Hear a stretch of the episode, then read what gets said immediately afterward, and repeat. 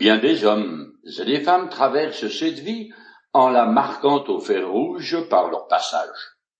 Malheureusement, certains laissent derrière eux une longue traînée de sang, comme Hermann Göring, le numéro 2 du troisième Reich et le bras droit d'Hitler.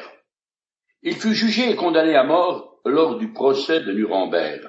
Avant son exécution, l'aumônier de la prison eut un très long entretien avec lui, essayant de le préparer à rencontrer Dieu. La petite fille de Göring était croyante, mais il l'avait ridiculisée et refusé net le salut en Jésus-Christ. Ses dernières paroles à l'aumônier furent La mort est la mort. Moins d'une heure plus tard, il se suicidait. Göring a préféré se donner la mort plutôt que de se repentir de tout le mal qu'il avait fait.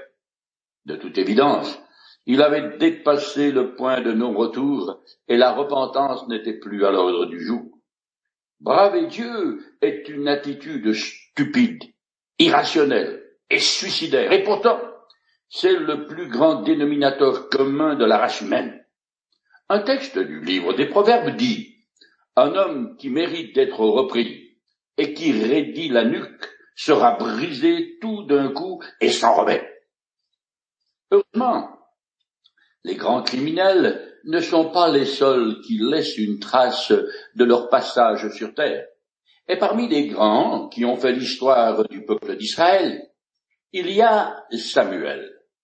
Consacré à l'Éternel avant sa naissance, petit enfant, il est déjà au service de Dieu, au sanctuaire de Silo.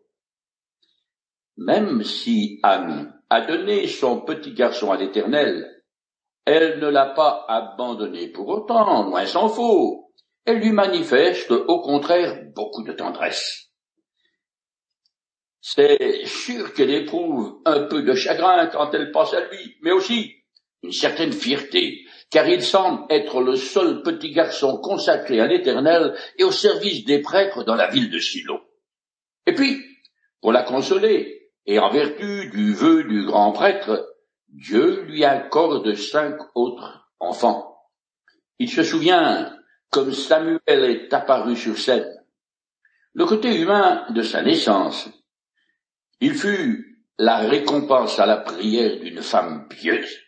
Mais maintenant, on commence à discerner le côté divin, la raison spirituelle de sa naissance. L'Éternel va l'utiliser pour mettre de l'ordre dans son sanctuaire. La stérilité d'Anne et son obsession de vouloir un enfant à tout prix faisaient partie du plan souverain de Dieu. Je continue à lire dans le chapitre 2 du premier livre de Samuel. Un jour, un homme de Dieu vint trouver Élie et lui dit, Voici ce que déclare l'Éternel. Est-ce que je ne me suis pas clairement fait connaître à tes ancêtres et à leur famille quand ils vivaient encore en Égypte, esclaves du Pharaon? Je les ai choisis parmi toutes les tribus d'Israël pour qu'ils exercent le sacerdoce pour moi, en offrant les sacrifices sur mon autel, en brûlant l'encens, et pour qu'ils portent le vêtement sacerdotal devant moi. Je leur ai attribué une part de viande de tous les sacrifices consumés par le feu offerts par les Israélites. Pourquoi donc méprisez-vous les sacrifices et les offrandes qui me sont destinés et que j'ai ordonné d'offrir dans ma demeure? Pourquoi honores-tu tes fils plus que moi? En vous engraissant des meilleurs morceaux des sacrifices que mon peuple d'Israël vient m'offrir ce prophète de l'Éternel est le premier qui est mentionné depuis Moïse. Il vient pour mettre le doigt sur la faute grave du grand prêtre. Il place ses fils avant l'honneur de Dieu. Au lieu de les discipliner, il a probablement toujours excusé leur conduite perverse. Élie est un chef de famille très désengagé vis-à-vis -vis de ses enfants. Il ne voulait pas savoir ce qui se passe, et il est donc le dernier informé de leurs méfaits. Sa réprobation du bout des lèvres, tardive et inadéquate, est aussi efficace qu'une couche de pommade sur un cancer. alors qu'il faut l'extirper. Aujourd'hui, sous nos tropiques, on rencontre souvent des familles comme celle d'Elie, bon chic, bon genre. Les parents ou grands-parents ont été marqués par la mode du laisser-faire très en vogue du temps où ils étaient en fac, voire même 68 arts pour les moins jeunes. Ils ne disciplinent donc pas leurs gosses, justifiant leur philosophie de l'éducation par des explications intello-fumeuses. En ne donnant ni cadre ni direction à leurs enfants, ceux-ci ont tendance à faire un complexe d'abandon qui se traduit par des angoisses, le sentiment de se sentir perdu devant le peu d'intérêt réel que leur portent leurs parents. Comme dans nos sociétés occidentales amorales, on assume de moins en moins les conséquences de ces actes. Les autorités en blouse blanche s'empressent à venir à la rescousse en déculpabilisant les parents et en médicalisant les enfants. On place des étiquettes sur les symptômes et on prescrit des médicaments pour les traiter. Mais même si ces pilules multicolores permettent de calmer Junior, ce n'est que temporaire. À long terme, rien ne peut remplacer le manque de discipline, la tolérance excessive et l'absence de règles. Celles-ci sont en effet nécessaires pour structurer la personnalité des enfants et les aider à acquérir un bon équilibre psychologique.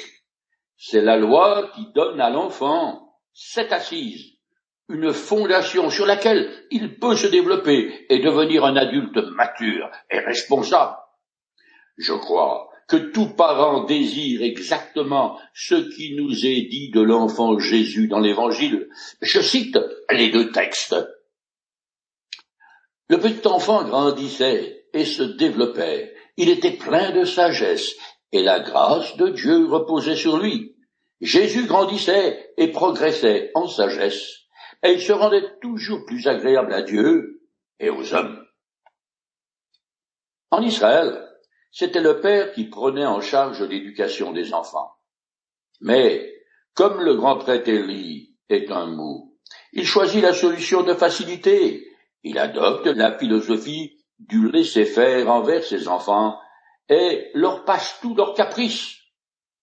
Il y a fort à parier qu'encore petit, il pouvait prendre la parole quand il le voulait, interrompre les adultes et s'immisquer dans leurs affaires. Dans la famille d'Élie et beaucoup d'autres dans notre société laxisme, c'est le gros bazar. Les enfants se comportent comme bon leur semble parce que leur impose très peu de limites, et les frontières hiérarchiques entre parents et enfants sont très floues ou absentes. Ces derniers étant livrés à eux-mêmes, ils n'ont pas de respect pour leurs parents, l'autorité en général, ni pour quiconque, ni pour eux-mêmes. À la longue, les fils d'Élie sont devenus de véritables boules d'og. Ces déficits graves furent les conséquences directes de la négligence disciplinaire d'Élie. À cause de sa position de grand prêtre en Israël, l'Éternel va le punir. Je continue le texte. Puisqu'il en est ainsi, voici ce que moi, l'Éternel, le Dieu d'Israël, je déclare. J'avais promis à ta famille et à celle de tes ancêtres que vous seriez toujours chargés du service devant moi. Mais à présent, moi l'Éternel, je le déclare, c'est fini, car j'honorerai ceux qui m'honorent, mais ceux qui me méprisent seront à leur tour couverts de propre. Voici que le temps va venir, où je briserai ta vigueur et celle de ta famille, de sorte qu'on n'y trouvera plus de vieillards. Alors que tout ira bien pour Israël, tu verras la détresse au sujet de ma demeure et personne n'atteindra plus jamais un âge avancé dans ta famille. Cependant, je maintiendrai l'un des tiens au service de mon hôtel, mais ce sera pour épuiser tes yeux à pleurer et pour t'affliger, et tous tes descendants mourront dans la force de l'âge. Ce qui arrivera à tes deux fils, Omni et Phinéa, sera pour toi un signe ils mourront tous deux le même jour.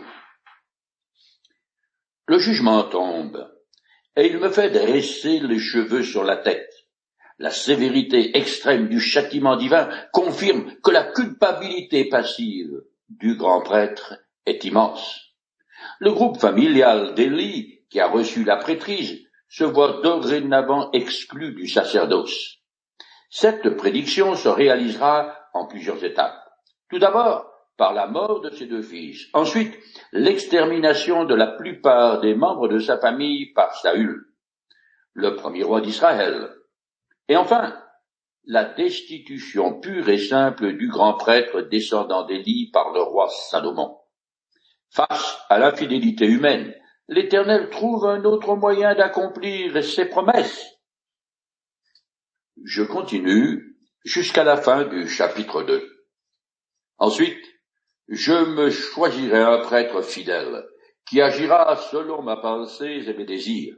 Je lui bâtirai une dynastie qui me sera fidèle et qui officiera en présence du roi auquel j'aurai accordé l'onction.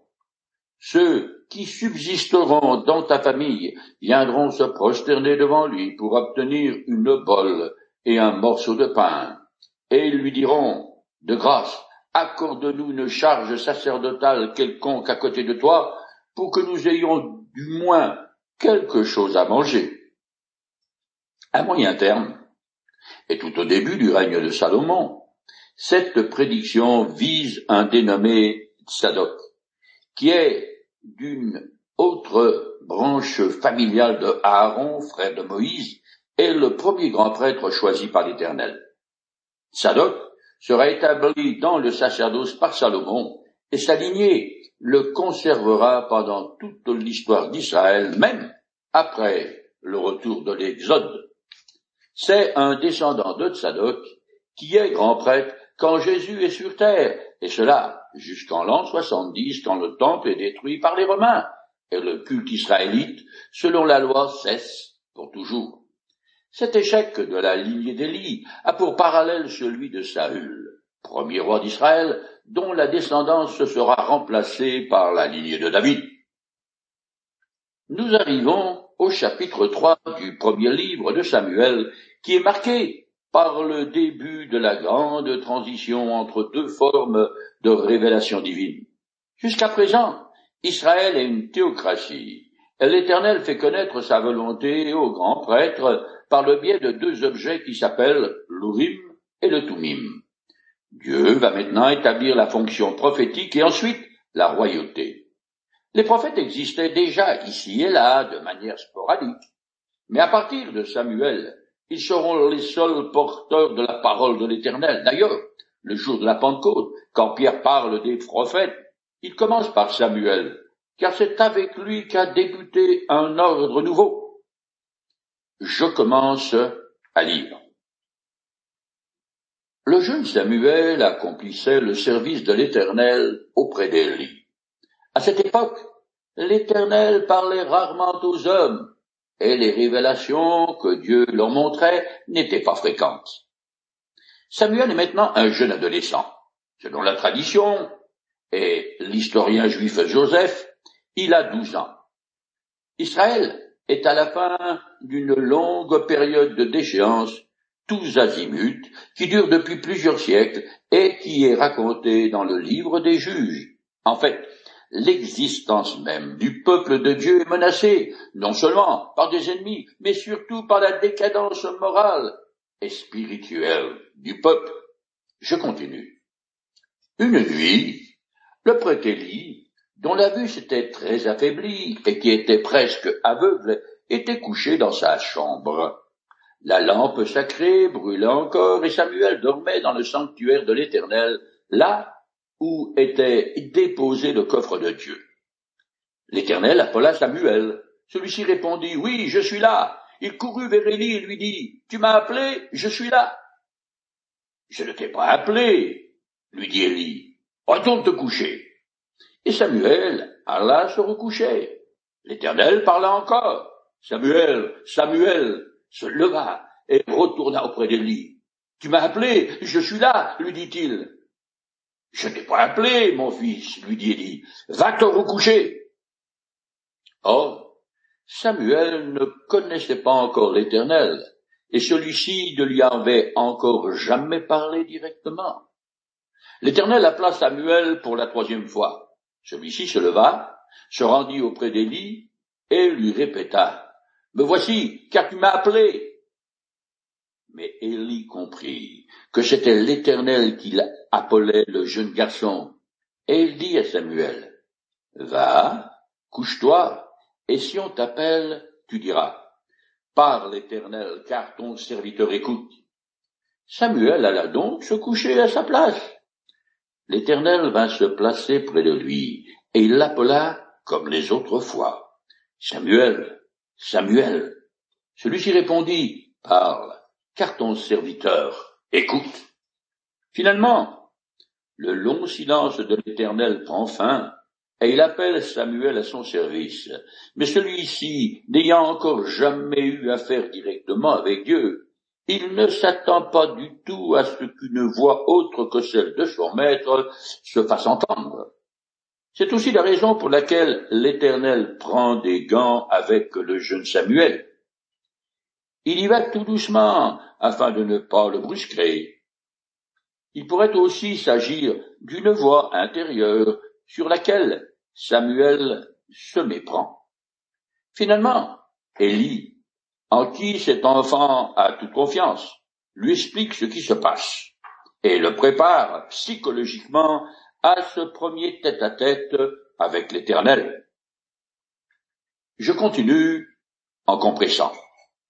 Alors l'Éternel dit à Samuel, J'accomplirai à l'égard d'Élie toutes les menaces que j'ai prononcées contre sa famille du début à la fin, je l'ai averti que j'exerce mon jugement sur sa famille pour toujours, parce qu'il a su la faute de ses fils qui blasphèment Dieu, et il ne les a pas châtiés. La parole que Samuel reçoit concorde avec celle que le prophète a préalablement prononcée, confirmant par là même que c'est bien l'Éternel qui avait parlé. Élie avait bien repris ses fils, mais trop tard, et sans grande conviction. Il aurait au moins dû les destituer de leurs fonctions.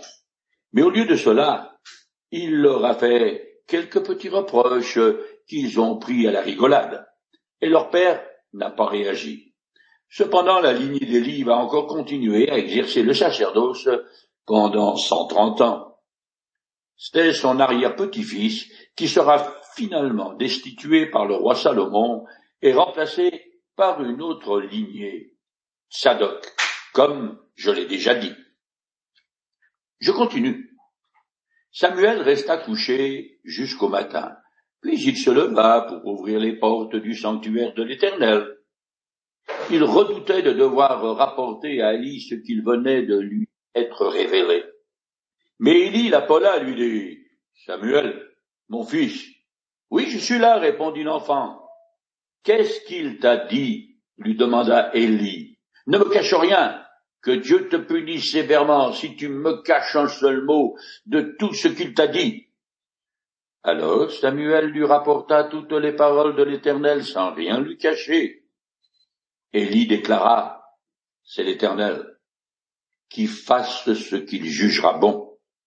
Samuel a dû finir la nuit les yeux grands ouverts parce qu'il s'est dit qu'il était dans de sales. Il est coincé entre le marteau et l'enclume. Mais confronté à son maître qui exige de tout savoir, il choisit la bonne stratégie et dit toute la vérité. C'est aussi le début de son ministère prophétique. Quant au grand prêtre Élie, on se rend compte que malgré ses déficiences sévères, c'était un homme consacré à Dieu. Je finis le chapitre 3.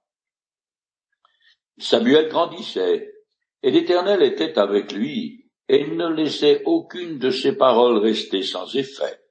Si bien que tout Israël, depuis Dan jusqu'à Beersheba, reconnut que Samuel était vraiment un prophète de l'Éternel. L'Éternel continua de se manifester à Sido. Là, il se révélait à Samuel, il lui communiquait sa parole. Élie devint très vieux, et ses fils se conduisaient de plus en plus mal aux yeux de l'Éternel.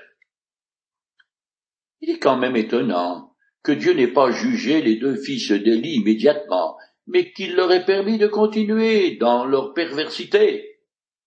En attendant que s'accomplisse le jugement prononcé sur la famille d'Élie, un changement fondamental s'opère dans la façon dont l'Éternel se révèle.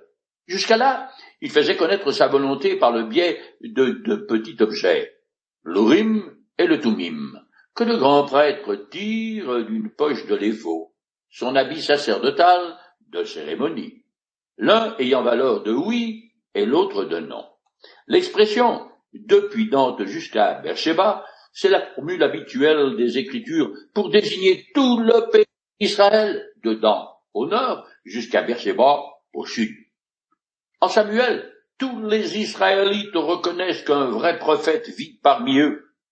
Après avoir été le fruit de l'exaucement de la prière ardente d'une femme affligée par sa stérilité, ce petit enfant consacré à Dieu fut placé au service du sanctuaire. Son attitude fidèle et son élévation progressive par l'Éternel contrastent fortement avec le comportement inique des fils d'Élie et le laisser faire de ce dernier. Voilà donc comment Samuel devint le premier grand prophète d'Israël.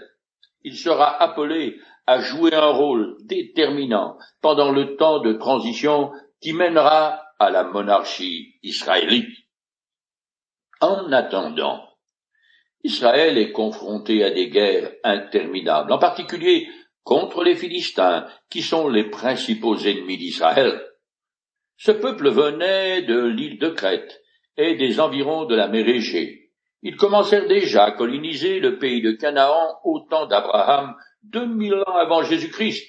Puis ils vinrent en force aux environs du douzième siècle avant Jésus-Christ. Ils avaient construit cinq villes principales dans le sud-ouest de la Palestine, et ils étaient très avancés dans le travail du fer. Leur Dieu était représenté par un poisson. Arrivés en Palestine, ils adoptèrent euh, le dieu sémite des céréales, Dagon, qui devint aussi le dieu du tonnerre. Ils lui donnèrent le torse d'un homme et la queue d'un poisson. Ça nous paraît ridicule, mais pour les Philistins, c'est du sérieux. D'ailleurs, dans les émissions de télé qui nous invitent à découvrir le monde, il n'est pas rare de voir des modes de vie ou des pratiques religieuses qui existent dans un coin ou l'autre de la planète et qui sont étranges pour nous aujourd'hui en Occident. La façon de vivre des Philistins ou de certains peuples du XXIe siècle correspond tout bonnement à une forme ou une autre de paganisme, à la manière dont l'homme livré à sa propre sagesse conçoit la divinité. Voilà pourquoi j'ai besoin de mon Créateur, qu'il se manifeste à moi, et c'est ce qui a fait en nous donnant d'une part les Écritures et d'autre part Jésus-Christ. C'est lui qui est la révélation parfaite de Dieu, et c'est en son nom que je reçois le pardon de mes fautes et la vie éternelle.